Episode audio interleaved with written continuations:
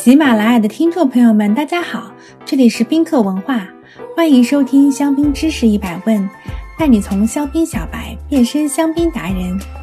今天我们来讲一讲香槟瓶内的大气压强。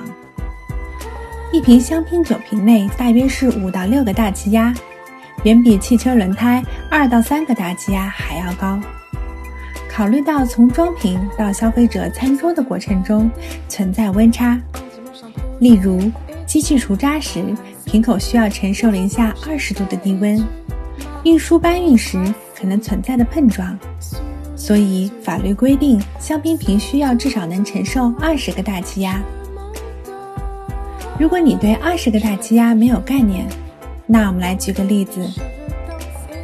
在不用特殊设备的情况下，人类自由潜水到达一百七十米极限时，大约承受十七个大气压。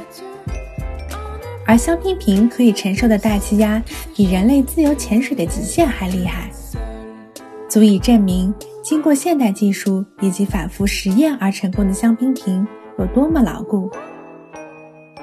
香槟酒气压是完全通过二次发酵添加糖和酵母的量来控制的。香槟基酒加入每升二十四克糖和酵母，进入瓶中二次发酵，充分完成之后，产生近每平方厘米六千克的气压。近年来，有些酒庄开始出产低压香槟，弱化气泡以提供更细腻的口感。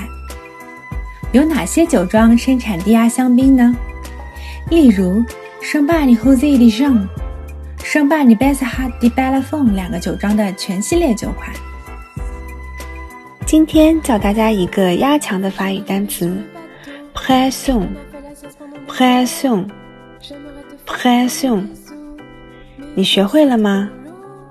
如果大家有关于香槟知识的小问题，欢迎在评论区互动，也可以关注宾客文化公众号，发现更多的香槟资讯。